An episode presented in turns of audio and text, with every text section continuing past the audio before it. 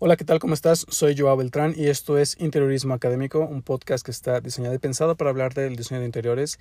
Y el tema de hoy, cuatro formas de aplicar el color a un proyecto interior. La verdad que eh, son cuatro consejos, no, como siempre digo, no es el de este, no estoy inventando el hilo negro ni nada de esto, pero son eh, una especie de metodología, una metodología sencilla que tú puedes aplicar que yo enseño en mis clases y la verdad que veo que funciona muy bien. A mí me funciona en lo personal cuando realizo mis proyectos y que, bueno, te comparto ahora para que puedas facilitar y potencializar tus proyectos para que queden mejor y puedas tener mejores resultados con tus clientes, ¿no?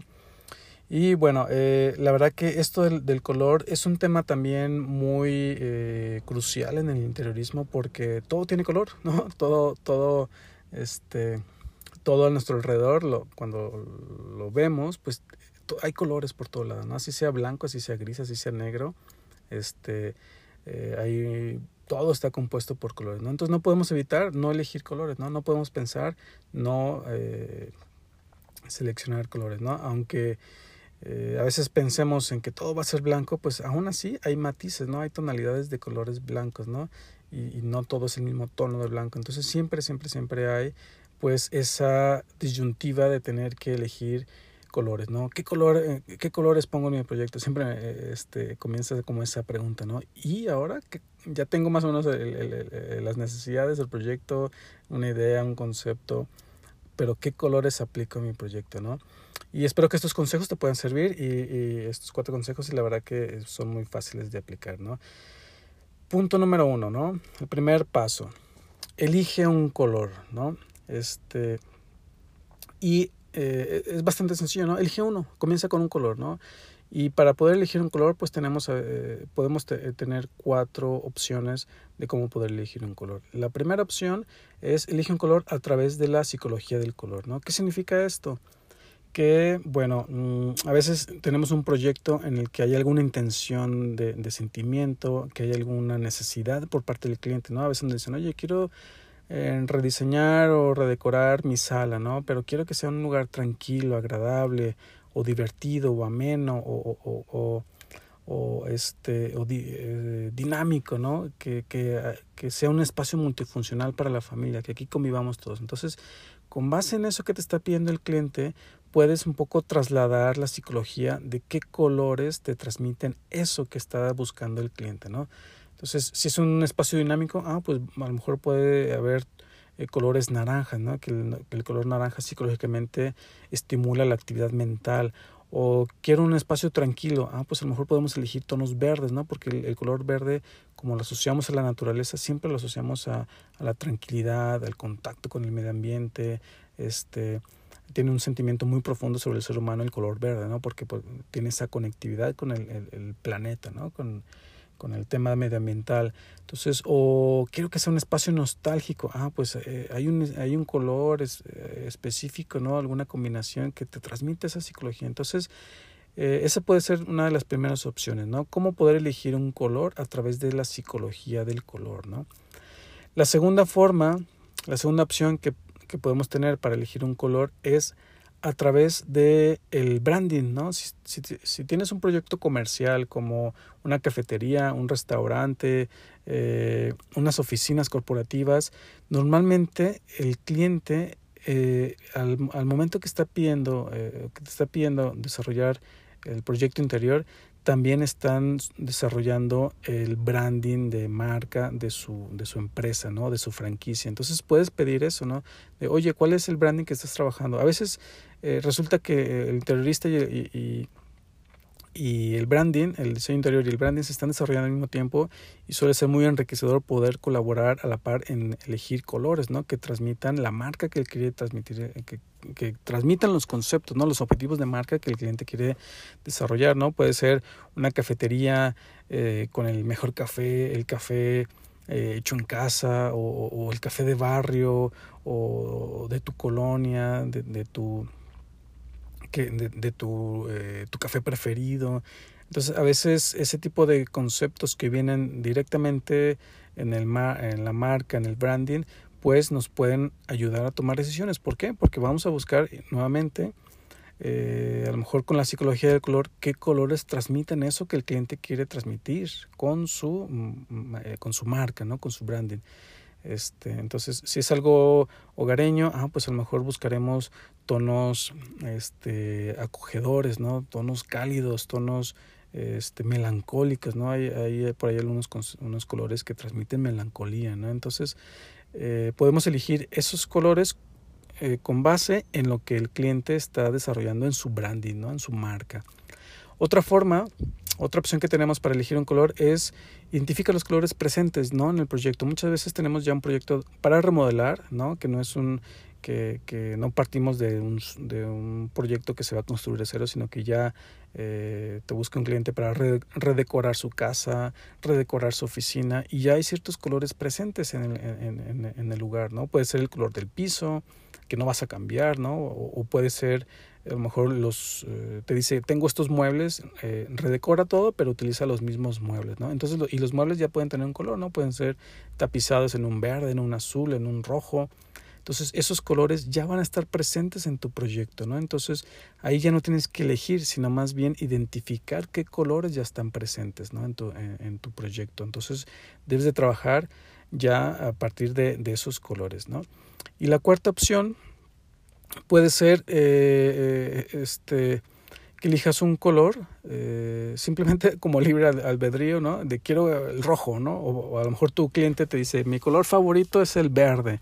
Ah, pues ya partes de ese color, ¿no? Independientemente de la psicología, independientemente de, de, de, de, lo que te diga ese color, ya el cliente lo está eligiendo o a lo mejor tú lo eliges, ¿no? Este, de voy a hacerlo en este color, ¿no? Que sí, ciertamente lo puedes ligar a la psicología del color, a qué va a transmitir, pero muchas veces eh, te pueden pedir un color que sea demasiado fuerte, ¿no? Muy agresivo, a lo mejor un, rojo o a lo mejor un negro, ¿no? Que va a transmitir una sensación ahí como un poco confusa.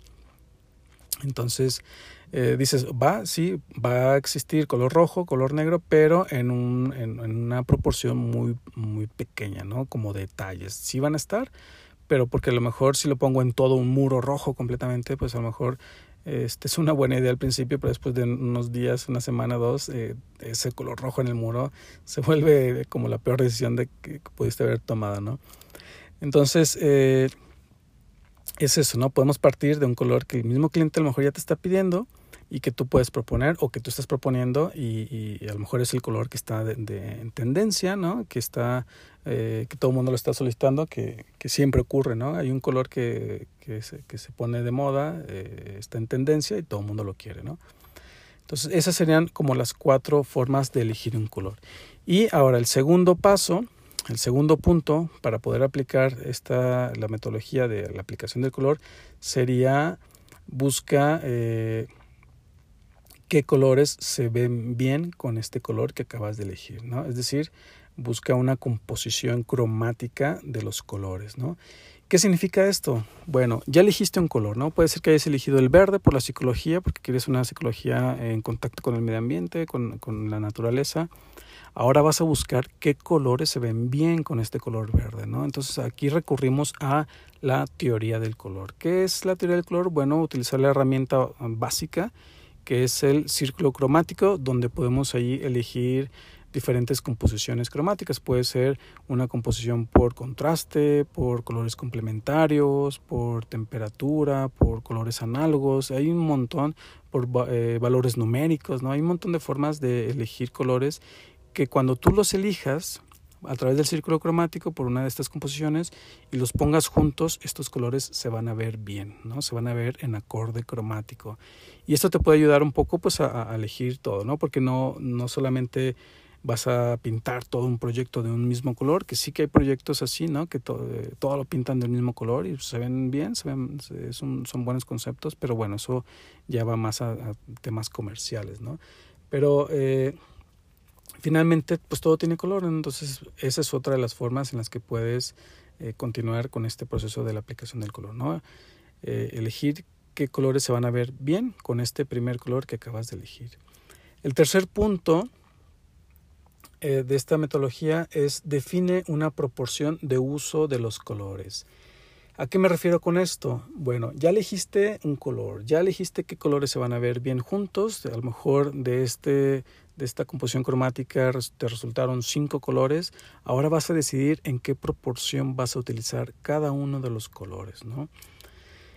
¿Y cuál puede ser el primer paso? ¿no? Bueno, elige cuál es el color que va a estar eh, presente, que va a predominar, ¿no? ¿Cuál es el, que, el color con el que más vas a trabajar? Puede ser que digas, bueno, voy a elegir un color base que sea eh, este, muy neutro, puede ser a lo mejor un gris, puede ser a lo mejor un el blanco, puede a lo mejor ser el verde, pero a lo mejor un tono muy claro y dices, este color va a ser el que rige el proyecto y va a estar en un 50% presente en mi proyecto, ¿no? Y de ahí a lo mejor elegiste este, en la composición cromática, eh, este, a lo mejor elegiste el verde y te das cuenta que el amarillo se ve bien con el verde, que el azul se ve bien con el verde, que el naranja se ve bien. Entonces ya tienes esos tres, cuatro colores o cinco colores eh, y, ya cuando los estás eh, eh, cuando estás definiendo tu, tu, tu, proporción de uso pues dices ah bueno el verde va en 50% a lo mejor el naranja va en 20% a lo mejor el amarillo en 10% y a lo mejor un blanco en un 5 y a lo mejor aquí aparecen uno u otro color uno o dos colores más que no habías pensado en esa en ese acorde cromático y, y está bien no no no está no debe ser riguroso de no, ya elegí cinco colores y con esos cinco colores me voy a quedar todo el proyecto, ¿no?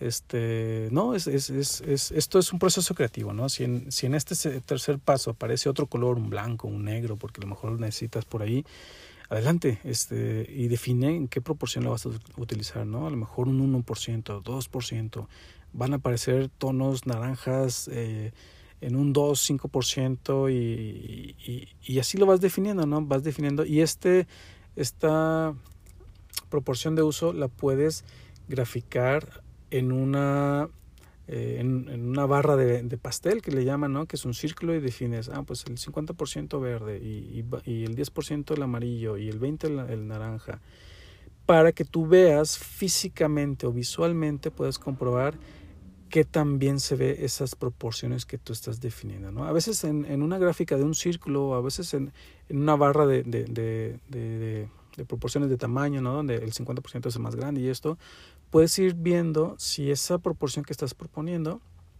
se está viendo bien, si está como equilibrada, si está como armónica, este, independientemente de que después pases al proceso de aplicar, ¿no? de, comenzar a, hacer los croquis, ¿no? independientemente que, que ya empieces el, eh, el proceso creativo eh, a dibujar y esto, simplemente con una gráfica de un círculo con estos porcentajes te puede ayudar a ver si esto va por buen camino, ¿no? Y ahí a lo mejor puedes cambiar, ¿no? Pues creo que el 50% es demasiado, o creo que me hace falta más, a lo mejor brincas al 70 y luego todos en un 10, 10, 10, 10%, ¿no? Este, eso lo defines tú, como tú quieras. Ese, ese, eh, aquí eh, recuerda que es un proceso creativo y tú pones las reglas, ¿no? Tú puedes poner los porcentajes que tú quieras, ¿no? Y bueno, después de este eh, viene el cuarto paso que es desarrolla una metodología de aplicación.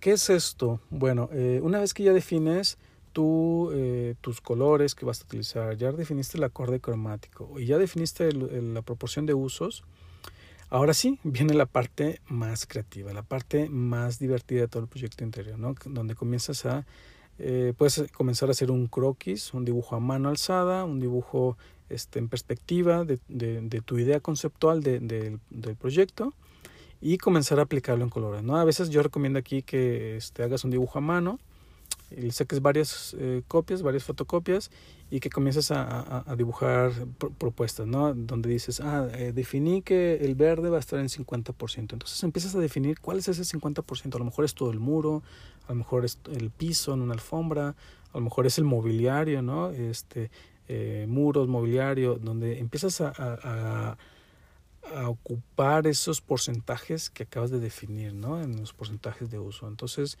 este Aquí es donde viene esa parte. Y aquí define cuáles son tus, eh, tus habilidades, eh, eh, por, por, llamarle tus habilidades creativas que mejor se te dan, ¿no?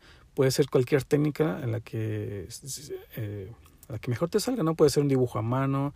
Hay quienes me dicen, no sé dibujar a mano, este, bueno, hay otras metodologías, ¿no? Puedes hacer una maqueta de trabajo, ¿no? Algo más, más, más tridimensional. De hecho, esto es algo mucho mejor que un croquis porque finalmente estás pensando el espacio en tres dimensiones. Este, y, y, y potencializa la técnica que mejor te funcione a ti. Yo, por ejemplo, en la escuela a mí el, la técnica de los rotuladores nunca se me dio, siempre me frustraba mucho en la escuela porque yo veía a mis compañeros que hacían unas perspectivas increíbles, pero a mí esto del rotulador y que el solvente y que este el blender, a mí me hablaban en otro idioma, ¿no? Nunca dominé esta técnica. Justamente ahí apareció, este, llegó el, el llegaron los software, llegó este el, el AutoCAD, llegó el, el, el 3 Studio y me sentí salvado. Dije, por fin voy a poder hacer perspectivas porque a mí la técnica de rotulador nunca se me dio, ¿no? Y ahí están mis, rotuladores, ¿no? Yo los uso de, marca texto, ¿no? Unos marca textos muy caros, ahí están. Este, nunca se me dio, ¿no? Entonces hubo otras técnicas que, sí se me dieron mejor, ¿no? Por ejemplo, la de dibujar este, con colores, eh, lápices de color, este, esa, técnica sí se me da y es una técnica que sigo utilizando mucho en mis proyectos. De hecho, yo voy con mis clientes y llevo dibujos a mano coloreados con lápices de color, ¿no? Y, y, y ahí puedo eh, dar profundidad, dar este, sombras, dar eh, la cara luz, la cara sombra. Y es una técnica que domino muy bien y me gusta mucho y mis croquis quedan bastante bien, muy bien logrados, representan la idea. Y me ha funcionado muy bien, yo voy con, esto, con esta técnica, ¿no? Este, o a lo mejor tu técnica no es esta del dibujo, a lo mejor es la acuarela, a lo mejor este, son los marcadores, a lo mejor es eh, la maqueta, ¿no? Entonces ahí te pones a construir una maqueta de trabajo, a lo mejor con con, elementos ahí que vas armando, pegando, ¿no? Entonces, define cuál es tu técnica, la técnica de representación que más eh, puedes potencializar y, y, esa utilízala como esa técnica de aplicación del color, ¿no? El cuarto paso.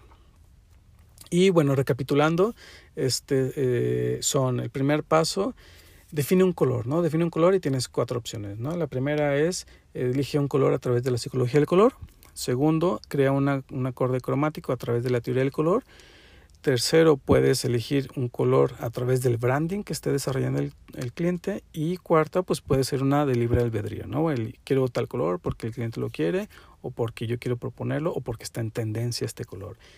Después, el segundo paso es este, desarrolla este, un acorde cromático, es decir, una, combinación de colores a través de la teoría del color, que puede ser utilizando el círculo cromático, donde definas qué colores se van a ver bien con este color que acabas de elegir. Y el tercer paso eh, define una proporción de uso de los colores, ¿no? donde tú definas el porcentaje que va, en que va a estar presente cada uno de los colores en tu proyecto. Y finalmente desarrolla una técnica de aplicación del color, que puede ser a través de unos un croquis hecho a mano, este, unas, unas perspectivas con reglas cuadras, lo que tú quieras, o, a lo mejor una maqueta de trabajo donde puedes ahí plasmar los colores que estás proponiendo en todo este proceso de, dibujo, ¿no?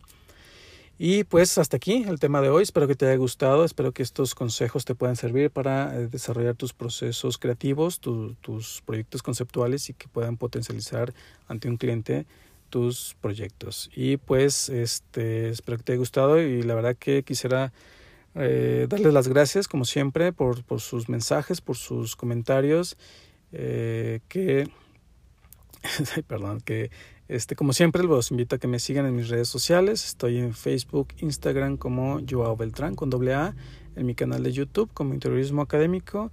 Y pues, este, pues muchas gracias. La verdad que eh, este, si tienes algún comentario, quieres mandarme algún mensaje por Instagram, adelante. Quienes me han enviado mensajes, la verdad que me da mucho gusto recibir mensajes.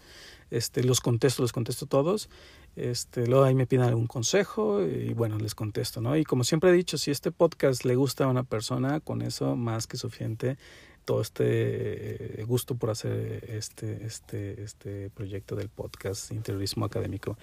Y pues nada, los, nos vemos en, nos escuchamos en el siguiente, en el próximo episodio de Interiorismo Académico. Y pues no lo olvides, suscríbete, sigue el podcast, eh, activa las descargas automáticas para que bueno el, este podcast pueda estar llegando gracias llegando a más personas gracias a las estadísticas Muchas gracias y nos vemos, nos escuchamos en el siguiente podcast. Hasta luego.